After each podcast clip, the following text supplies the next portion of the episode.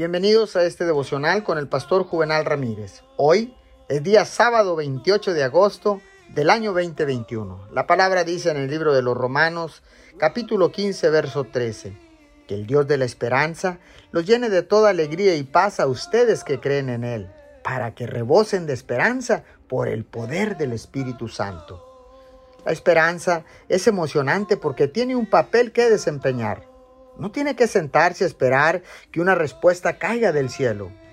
Puede llevar su esperanza a Dios, pedirle sabiduría, guía y dirección y entonces dar pasos firmes y reales y prácticos hacia su objetivo. No importa lo difícil que parezca la tarea o las probabilidades que tenga en su contra. Deje que la esperanza le impulse a la acción, un día a la vez siempre puede mantener una actitud positiva y hablar palabras llenas de fe. Puede recordar otras victorias que ha tenido en su vida en el pasado y ser fortalecido por ellas.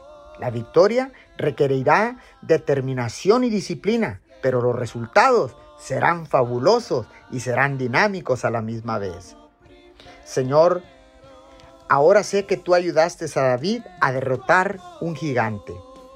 Y ahora sé que tú puedes hacer lo mismo con nosotros.